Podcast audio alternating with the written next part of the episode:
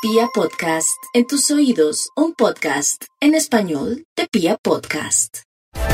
Aunque los Virgos son muy concentrados en sus tareas y dedicados francamente a ellas,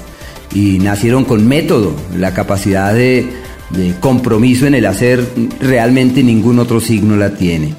Pero sucede que hoy la vida les dice, sí, sigue trabajando, pero escucha al otro. Se llama el poder del aliado y es un tiempo en donde puede haber muy buenos resultados de las actividades que se vienen realizando de antaño, pero la clave se ciñe a la presencia del otro en sus vidas,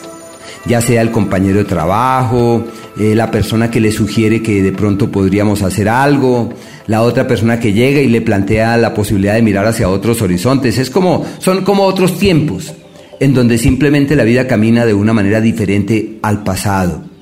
En el tema sentimental, una época muy favorable, sobre todo para la pareja, para acordar, definir y afianzar los lazos, pero les toca escuchar qué opina la pareja, porque los Virgo como siempre tienen la razón, entonces deben decir verdad, yo le voy a dar la palabra y voy a avalar sus apreciaciones. Eh, para nuevos romances es una temporada favorable en el sentido que la persona que llega es una persona que puede mantenerse en el tiempo. El acuerdo que se esboza es muy importante, un ciclo muy amable para los acuerdos de pareja y decisiones, pero la prioridad está orientada hacia los temas legales, firma de papeles, legalizar cosas, aliarse, asociarse, bueno, esa es como la gran prioridad que tienen.